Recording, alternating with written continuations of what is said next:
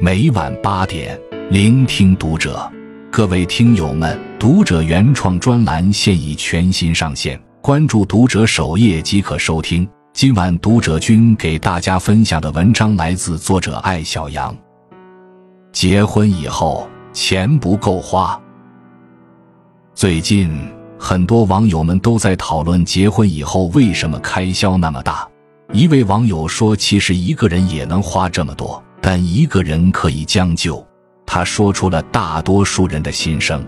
我想补充的是，一个人将就不可耻，亲朋好友如相问，就说如意郎君在路上。但婚姻中的将就好像显得特别悲惨，婚姻更像是一场不管不顾的狂欢。清醒过来才发现一片狼藉，于是开始无穷无尽的抱怨。毕竟有那么多人寄希望于通过婚姻实现生活的改变与飞跃。单身的时候，无论你是月光族还是抠抠族，大家都不会觉得钱对你来说是个很大的问题。对于月光族，他们会说反正你是单身；对于抠抠族，他们会说没想到单身还这么会过日子。总之，单身是经济情况不好的一个绝妙的挡箭牌。退可反正是单身。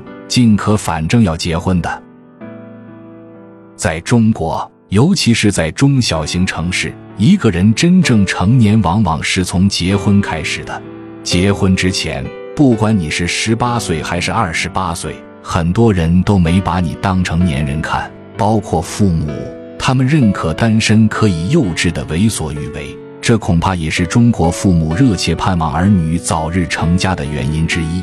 单身的时候。不仅靠别人不可耻，而且一切都可以做减法。一室一厅租起来有压力，可以换成合租房，甚至只睡一个阳台，拍拍小红书，说不定还能火。车可以不买，用一个车轮子的钱买个名牌包包，背在身上，立马觉得自己特有钱。等结了婚，人生的阵仗忽然变大了，一切都得做加法，不然就好像结了个假婚。买房买车，就算父母出全款，还是要增加物业费跟养车钱。家里房子大了，自然觉得这也缺那也缺，光垃圾桶都得买好几个。如果生了孩子，更不得了，一个孩子如一部碎钞机，两个孩子两部碎钞机。如果不小心动了努力的心思，觉得自己好歹是个已婚人士，得学学理财。第三台碎钞机轰隆隆就开过来了。这么一算账，就知道结婚以后开销变得很大，是一个极限拉扯的问题。一端是单身时过于将就，一端是结婚以后加法做得太快。如果没有这种冰火两重天的极限拉扯，是不是能舒适一点？答案是肯定的。比如我一个刚结婚的朋友。就对结婚以后花销大表示不服。他单身的时候，每年至少要有一次为期半个月以上的欧洲旅行，自己从不做饭，又嫌外卖不干净，总是去星级酒店的餐厅吃一人餐。家里打扫卫生请钟点工，一半的衣服都送去干洗。结婚以后，旅行不能说走就走，自己在家做饭。老公是个勤快人。不仅爱打扫卫生，而且不等他把衣服攒着送去干洗店，就全扔洗衣机里搅了。